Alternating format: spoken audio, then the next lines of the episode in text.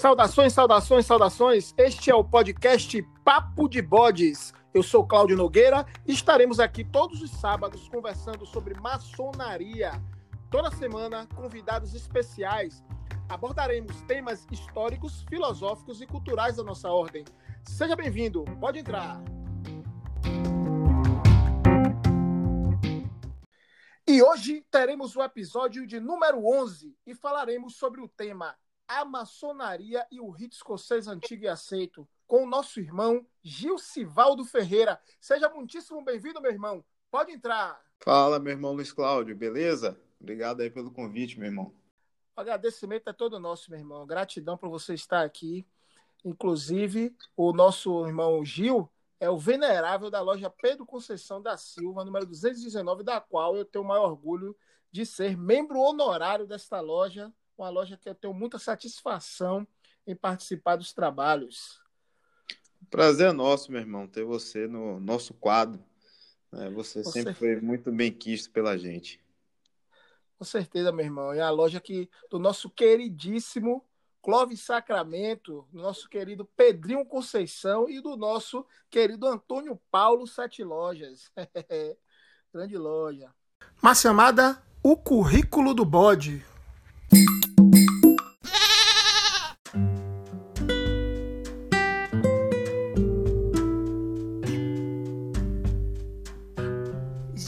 Gilcivaldo Ferreira de Jesus. É biomédico especialista em patologia clínica e acupuntura. Plantonista do Hospital Municipal STS, é um dos coordenadores do laboratório do Instituto Couto Maia.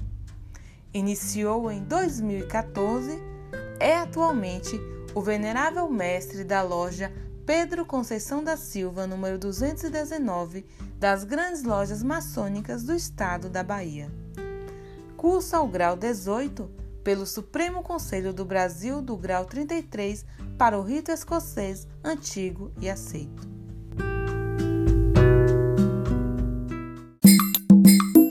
Mas, meu irmão, me diga uma coisa, vamos lá. É, hoje nós vamos tratar né, de um tema da qual nós dois somos, estamos diretamente ligados, que é o rito escocês antigo e aceito.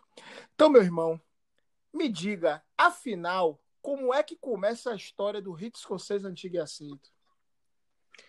Meu irmão, então, existem é, algumas vertentes, certo? Eu vou defender aqui uma delas, tá? Que é justamente o seguinte: o rito escocês antigo e aceito, na verdade, ele tem três nacionalidades, certo? Ele começa na Escócia, tá? Depois ele vai e se desenvolve na França com o rito de Heredon e finalmente quando chega na América, é, com a fundação do primeiro Supremo Conselho, né, a Mãe do Mundo, de Charleston, né, passou-se até essa nominação de rito escocês antigo e aceito. Bom, a, a, a tese que eu vou defender aqui é de que, na verdade, a primeira loja, né, a primeira ideia que se tem uh, do, de um, algum rito sendo praticado na Escócia é com a Ordem dos Cavaleiros do Oriente, que é justamente quando está tendo lá as primeiras é, investidas né, na, nas cruzadas. Então, é, foi uma troca cultural, né? Quando os europeus chegaram na Palestina e viram né, a gama de, de, conhecimento que eles tinham. Então, enfim, quando eles retornaram né, para os seus países de origem, né, cheios de, de, de bagagem, né? enfim, de questões culturais mesmo. E ah, com essa, esse retorno, né, ele, na Escócia, eles fundaram a Ordem dos Cavaleiros do Oriente. Bom, um tempo, tempos depois, já por volta de 1300, né, a gente tem a ciência de uma outra ordem que foi fundada, que foi chamada a Ordem de Eredon. Essa Ordem de Eredon foi fundada né, em Killing. Killing existe, né, é, é uma loja, certo? Que depois ela chegou ao status de loja real, certo? Que aí entra em uma outra situação né, que muitos irmãos acabam confundindo o termo, né, arte real, com maçonaria. Na verdade, a arte real tem a ver com a arte dos escoceses, com a, o rito praticado pelos escoceses, porque foram os primeiros a aceitarem nobres né, nas fileiras, é, tirando a ideia né, do, do operativo. Mas por que, que começou a ter essa influência dos nobres? Por que, que começou assim? Então a gente vai entrar já em uma outra questão que alguns é, irmãos acabam ou desacreditando ou, ou, achando que é uma invencionice apenas para poder incrementar mais a história do rito. Mas existem alguns historiadores, tipo Robert Lomas, que falam né, sobre o período da, é, digamos assim, da destruição da Ordem dos Cavaleiros Templários quando isso, né, com Felipe Belo, tal. Então, muitos, muitos é, membros da, da ordem do, do templo, né, dos templários, eles fugiram né, para diversos cantos do, do mundo e dentre esses lugares eles foram para a Escócia e lá eles tiveram é, o auxílio da, do clã Sancler, que já era muito ligado com a maçonaria lá de Rosen. Então, é uma das vertentes do começo, né, do que seria a, uma prática maçônica lá na, na Escócia. Já diferente da questão é, dos pedreiros, já completamente diferente. Mas isso, é, muitas pessoas têm suas discordâncias e tudo mais. Mas a gente não está aqui para tentar ver quem está certo e quem está errado. Eu estou apenas colocando uma das visões né, sobre essa, esse primeiro surgimento, certo, do, do, sei lá, de uma maçonaria que não tinha esse nome, né, de rito escocês, não existia, né? Então, basicamente o começo está aí, certo? Com essa chegada aí do, né, dos cavaleiros que foram né, para a Palestina, retornaram, depois a fundação do rito de, do, perdão, do, da Ordem de Eredon, né, com a, a, loja Killing, que depois se tornou loja Real, no período em que, inclusive, as coroas se fundiram, né? A gente tem aí o clã Stuart, né, uma influência é, escocesa na Grã-Bretanha em, em, si, porque é, foi um período em que os Stuarts assumiram o controle né, da, da coroa inglesa e escocesa. Bom, esse é o primeiro momento certo? Onde a gente tem é, dados, né? Que inclusive a, a grande loja da Escócia, eles têm, né? Registros tal de maçonaria funcionando já desde esse período, certo? Com a destruição, né, com a queda do clã Stuart, com a decapitação de Carlos I, enfim, eles fugiram, né? Todo o clã Stuart, ele, ele eles fugiram né, e buscaram asilo é, político na França. E lá eles continuaram a desenvolver né, a sua, o seu modo né, de maçonaria. Aí é a primeira vez que a gente escuta o termo escocês. Porque até então estava todo mundo ali na, na Escócia, não tinha por que falar do rito escocês. Mas enfim. Quando né, existiu né, a, a primeira menção à loja escocesa foi justamente na França. Que quando eles foram, né, é, saíram lá da, é, da Inglaterra, né, fugidos, né, porque é uma questão de, de vida ou morte, enfim. Quando eles chegaram na França, eles começaram a desenvolver um sistema bem, bem complexo de maçonaria que foi o rito de Eredon. Os outros rituais e ritos eram muito simples e são simples até hoje, né? E eles começaram a desenvolver um sistema muito complexo, talvez por essa influência, né, é, dos Templários. Existe também influência rosacruciana, né, dos Rosa Cruzes, tanto é que existe um grau né, no, nos altos corpos dedicado exclusivamente aos Rosa Cruzes, né, que é o grau 18. Então, eles começaram a criar esse sistema bem complexo, né, de, de maçonaria, e os franceses chamavam de é, é, faziam menção a essas lojas de loja dos escoceses. Por quê?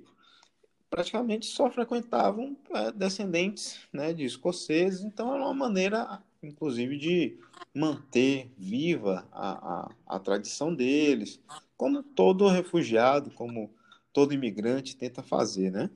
Então você tem aí um momento em que há um encontro entre o pai, né, que é a, a Escócia, e a mãe, que é a França. Então é um momento aí dessa união aí que vai dar origem ao que, pelo menos assim, a, a, a um, um, dos inícios do rito escocês. Mas continue, meu irmão, desenvolva aí. Sim, meu irmão, de fato. Então a gente ainda tem ainda, né, essa questão da influência francesa, né, do iluminismo, né, da, da filosofia e tudo mais. Talvez foi isso, não sei, que fez com que o, o, o rito de Heredon e os escoceses pudessem ter mais liberdade no desenvolvimento né, desse novo rito, porque os, os outros ritos praticados na Inglaterra, como o, os rituais de emulação, é, York, Bristol e tantos outros, eles eram muito ligados à questão é, à questão anglicana, né?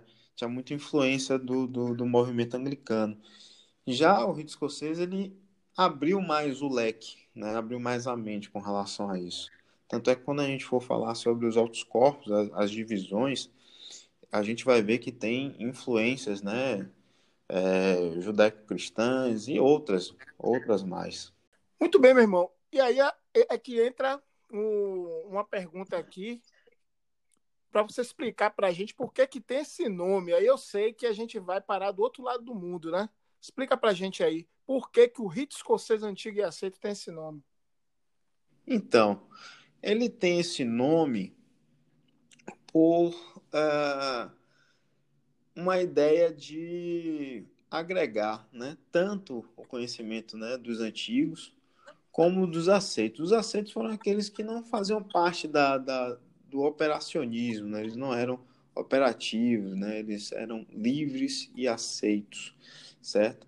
E os antigos é, um, é uma referência, na verdade, àquela primeira cisão, digamos assim, né? lá na, na Inglaterra, onde a gente tinha os modernos e os antigos, né?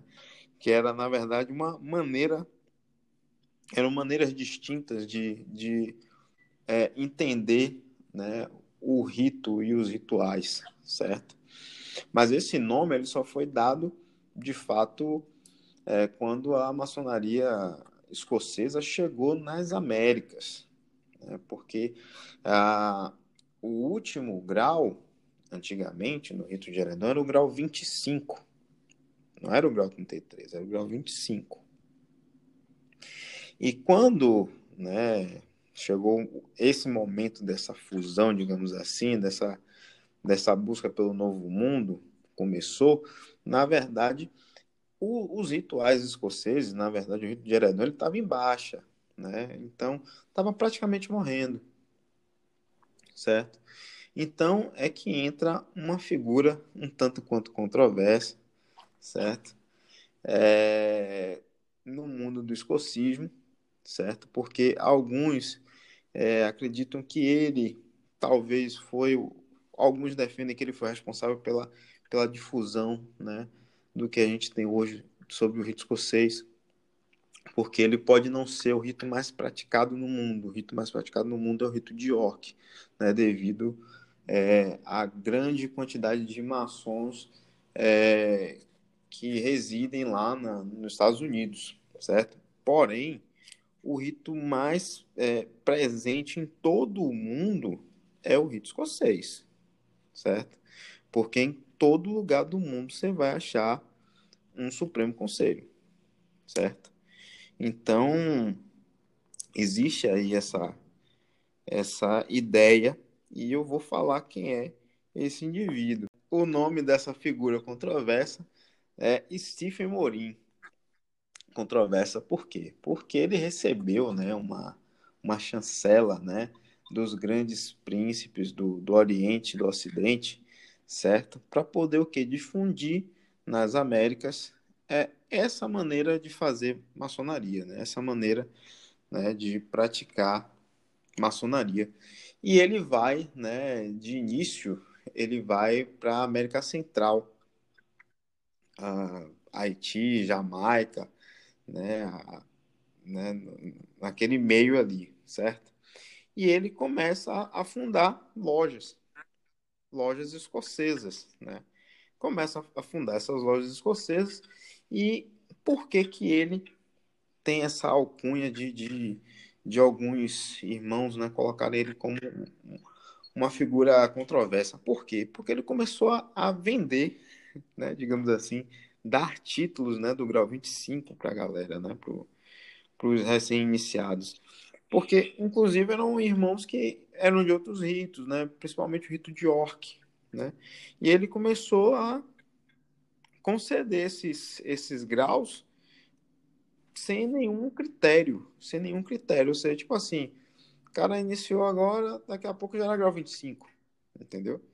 Então, por isso que ele, ele tem essa, essa questão é controversa. Só que dentre, dentre essas pessoas aí que ele acabou iniciando, a gente tem uma figura muito importante, que é o, o Grace Tilly.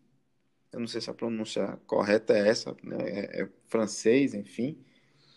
E ele, na verdade, esse Auguste, é, Auguste de Grace Tilly, não sei, mais uma vez. Fica à vontade, meu. Francês, enfim ele é o cara responsável praticamente né, pela a, a difusão na América do Norte, certo? Porque ele, junto com mais sete irmãos, acabaram fundando os primeiros Supremo Conselho Mãe do Mundo, Charleston. E, na verdade, o, o Crazy Tire, ele acabou sendo o primeiro soberano grande comendador, certo? E ele, esse, esse Grace Tilly, ele vai, agora, olha só, veio da Escócia, passou pela França, vai para a América, e agora ele, o Tilly, volta para a França, já como soberano grande comendador, e com toda a estrutura, né, como a gente conhece, é, dos 33 graus. Quando o Tilly volta para a França, ele volta com uma informação mais controversa ainda, que é a de que, numa tentativa né, de ter uma, um reconhecimento maior, uma pompa maior no rito, é colocar a figura do Frederico II, da Prússia. Só que, tipo assim, ele tinha morrido há pelo menos uns 25 anos antes da, da fundação do primeiro Supremo Conselho que foi. Misericórdia, misericórdia, misericórdia. Como é que foi isso? Entendeu? Como é que ele fez os estatutos? Como assim? Entendeu? Essa é a história que ele chegou difundindo. Então, né, dá para entender por que, que muita gente tem essas figuras aí como controversas. Mas, independente são é. picaretas, não são pitorescas. pois é. É tudo uma tentativa de tentar justificar o rito né, deles. E colocaram essa coisa esdrúxula. Tanto é que, se você for ver, uh, até o símbolo né, do Supremo Conselho, o símbolo do rito escocês, é a, a, a águia bicéfala, né, que é da Prússia isso. É um, é um, é um brasão de armas da, da Prússia. Para você ver que a picaretagem é coisa antiga, infelizmente ela ainda continua em alguns lugares, né? A gente sempre tem que tá, ter cuidado. Sigam as nossas redes sociais, Instagram e YouTube, como tal Maçonaria. No Facebook, como tal Cláudio Nogueira.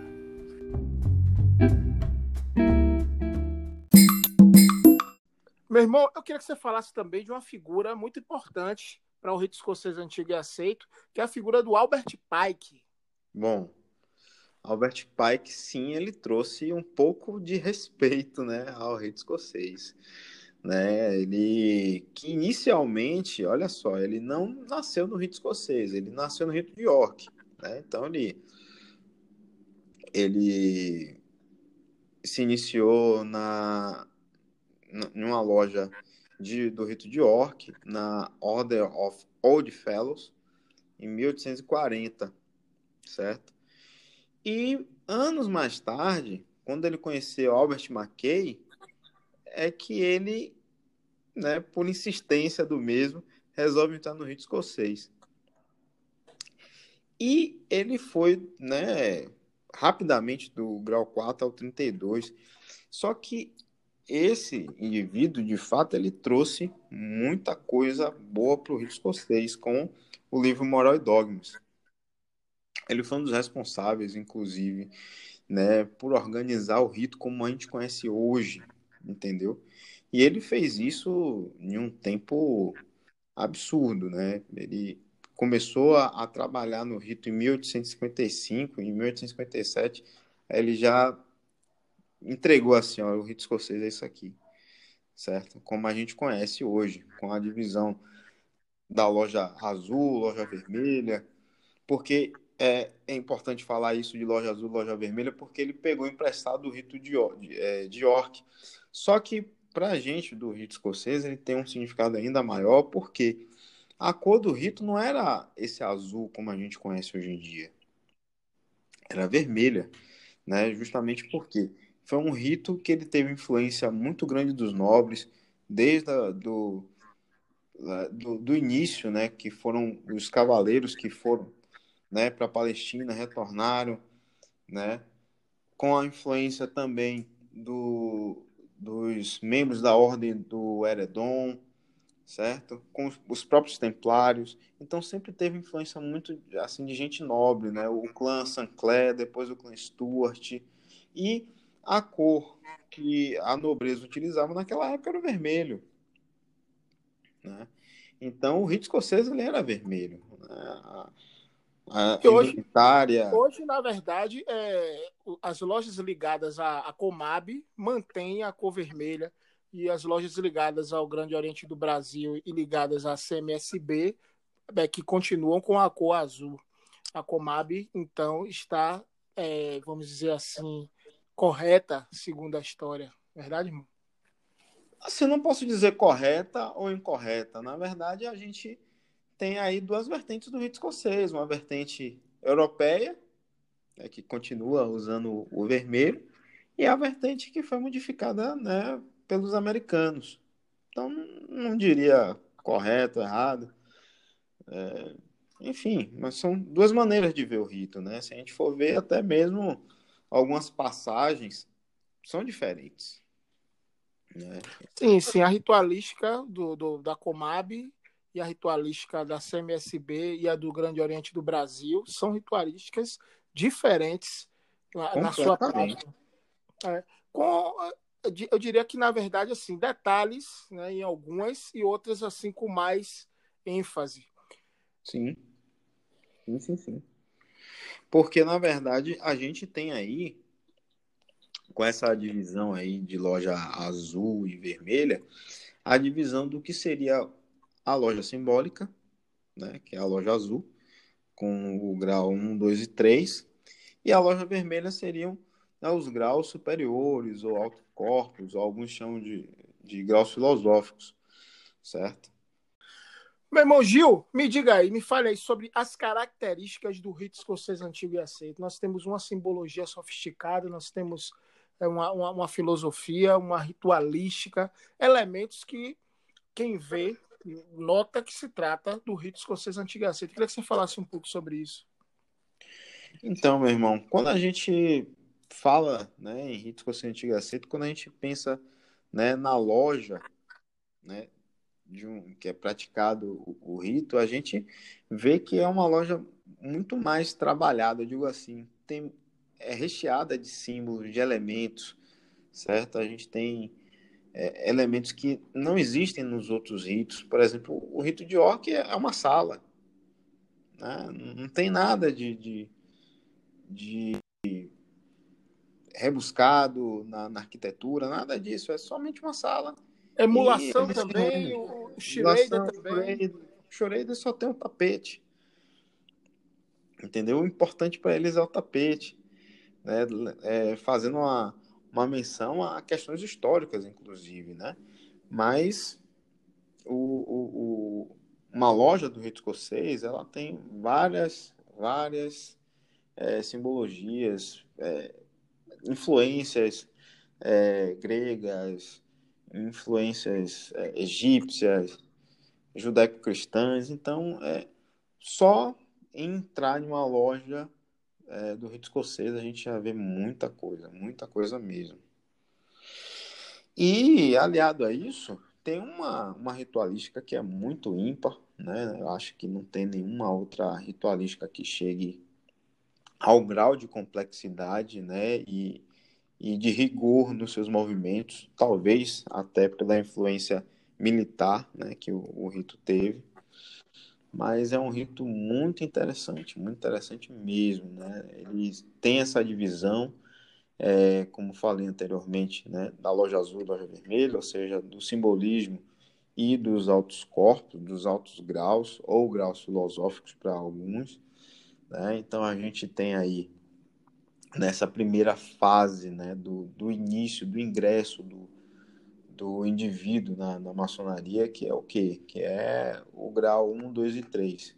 Então, esses três graus, eles são repletos de, é, de, de contextos históricos. É uma presença muito grande na, na, na simbologia maçônica, da, da, questão dos números, da questão da astrologia, da questão da mitologia greco-romana. Ao entrar numa loja maçônica, o chão é uma simbologia, as paredes é uma simbologia, o teto é uma simbologia ampla. Então, na verdade, o rito escocês antigo e aceito, sem dúvida nenhuma, é o rito mais rico em simbologia. Cada rito tem a sua característica e tem a sua beleza. E a do rito escocês talvez seja essa, né, meu irmão? A questão da, da carga de simbologia e das influências de outros povos. Quase como se fosse um guardião de, de elementos das grandes culturas anteriores. De fato, tudo que é antigo, né, o rito escocês ele preserva, né, ele mantém, tenta difundir. É, e toda, toda essa simbologia, essas alegorias, esses símbolos, né, trazem um conteúdo moral, filosófico muito grande né, para o crescimento do indivíduo, certo? Para que ele se torne cada vez uma pessoa melhor. Então, de fato, tem, tem coisas é, que atravessam né, a memória né, da humanidade. Essa questão mesmo da, do, do foco na história, no foco do, no, da, na mitologia, no foco, vamos dizer assim, na, na, na alegoria, talvez também seja um dos elementos de peso né, que trabalha o inconsciente. A, a, a parábola, a alegoria, ela, o mito em si, ele, ele trabalha um lado da mente que os textos objetivos, filosóficos, vamos dizer assim, acadêmicos, por exemplo, não trabalham. Acho sempre essa parte interessante. Inclusive, já entrevistamos aqui alguns irmãos para falar sobre a psicologia né, na loja e falou-se bastante disso. Outra, outra, outra coisa importante é a influência da cabala. É, a, a, a, a, loja no rito escocês antigo e aceito ela tem uma organização que é, respeita e se inspira na cabala, na árvore da vida da cabala. Então são, é muito carregado de influências, vamos dizer assim, que o, a, maçonaria já era, é, vamos dizer, uma, uma instituição global, já, já, já tinha é, os elementos da cultura global inserida em um só ambiente. Então ela já já estava já a modernidade já existia para ela há muito tempo, talvez antes de que a gente ouvi falar desse termo. Sim, corretamente, meu irmão. Se a gente for ver a, a estrutura de uma loja, ela segue né, o que os, os é, místicos é, do judaísmo chamam de Adão primordial. Né? Então, que é justamente essas sefirotes aí da cabala que você citou. Então, tudo isso no intuito de melhorar o homem, né? melhorar o, o, o indivíduo, né? para que ele possa né, aprender né, com toda essa carga é, simbólica, alegórica e depois sair dali mais bem preparado para melhorar a sua a comunidade, a família, enfim, né? É porque, é porque a gente é apaixonado pelo rito mesmo. e a gente, não que os outros ritos não façam isso, é claro. É, né, é, cada rito, na verdade, tem a sua beleza. Eu, como já frequentei todos os ritos, eu acho assim, quer dizer, todos os ritos praticados no Brasil, regulares, né? É, eu tenho uma, uma paixão é, pelo rito escocês antigo e aceito, tanto o das grandes lojas, da qual pratico lá na Pedro Conceição, quanto do Grande Oriente do Brasil, do qual sou filial. Da Comab, é, é, eu conheço bem pouco, mas já, já vi, já, já, já vi as, as pequenas diferenças que existem é, entre uma e outra. É importante os irmãos que frequentam só uma potência frequentar as outras e perceber né, essas pequenas diferenças em ritualística, em abordagens e tal. É fundamental nos, nos graus é, simbólicos. Mas né, também temos o prazer de frequentar os graus filosóficos juntos. E eu queria que você falasse um pouco dessa divisão da, dos, dos graus filosóficos. Então, os graus filosóficos, né, eles têm uma ideia, digamos assim, como se fosse uma, uma extensão, né, uma pós-graduação, mestrado e, por fim, um doutorado. Né, sobre o rito escocês. Bom, a gente tem aí na, é, é, nos altos corpos, a gente tem algumas divisões. A gente tem a primeira divisão, que é a chamada Escola de Perfeição, que compreende do grau 4 ao 14. Né? Então, depois que o, que o indivíduo ele é iniciado né, no primeiro grau, segundo, terceiro, existe um, um, um tempo em que fica facultado a ele né, cursar esses altos corpos. Ninguém é obrigado a, a fazê-lo, né? A maçonaria ela só tem é, uma obrigação com graus que, né, que é o simbolismo. Já os graus superiores fica facultado a cada um. Então a gente tem aí a escola de perfeição que compreende do grau 4 ao grau 14. Depois disso nós temos né, uma, é, uma uma outra sequência de graus, né, que inclusive tem a ver com o que a gente falou mais cedo, né, que é o capítulo Rosa Cruz. Né? E dentro desse capítulo Rosa Cruz, inclusive, existe né, um grau chamado Cavaleiro do Oriente, certo? Para a gente colocar aí né, a primeira ideia de maçonaria que existiu lá na Escócia. Né?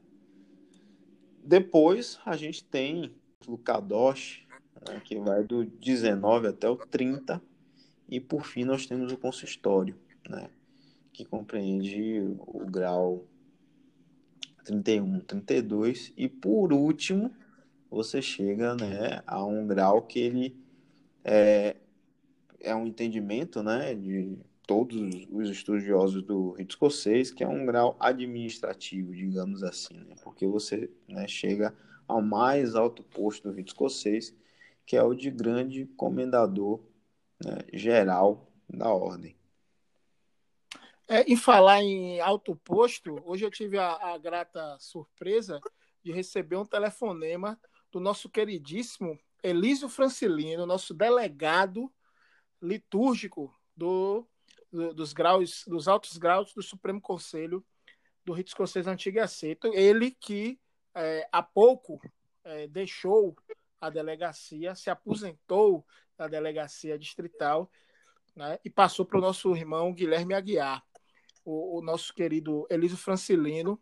Né, é, inclusive, eu estava conversando com ele sobre uma, uma característica importante e que difere dos graus simbólicos, é, é, dos, do, dos graus filosóficos, que é a questão da, é, de como é que funciona o, o, as pessoas que estão aí, vamos dizer assim, na administração venerável, é, o grão-mestre, todos eles são eleitos e tem um tempo para ficar ali naquela função, para que depois ele possa até ser reeleito, mas que dê lugar a outro, diferentemente dos altos graus, em que o, é, o delegado distrital ele é, na verdade, escolhido pelo soberano grande comendador, que no caso do nosso Supremo é o, o irmão Antônio Carlos Barbosa, escolhe ele e aí ele fica em tempo indefinido.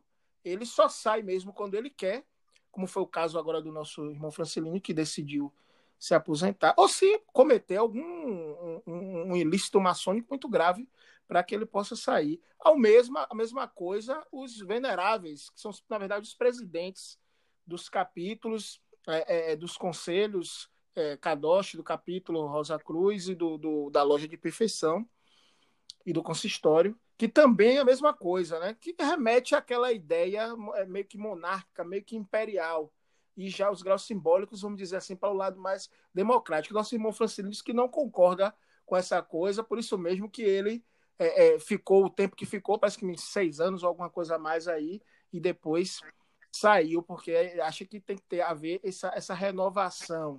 Né? Inclusive, um abraço ao nosso querido Eliso Francilino, que me chama de cabeludo, né? porque todo careca, todo careca é, tem, tem, essa, essa zica com os cabeludos. Né? Aí, um grande abraço, inclusive também um abraço para o irmão Guilherme Aguiar, que é o editor da revista Acaiaba, figura muito importante, que a gente também vai falar aqui sobre ele, a figura de Acaiaba. Né? Falando em Acaiaba, eu queria que o irmão falasse né? como é que o rito escocês antigo e aceito chega no Brasil. Então, ele chega no Brasil, né?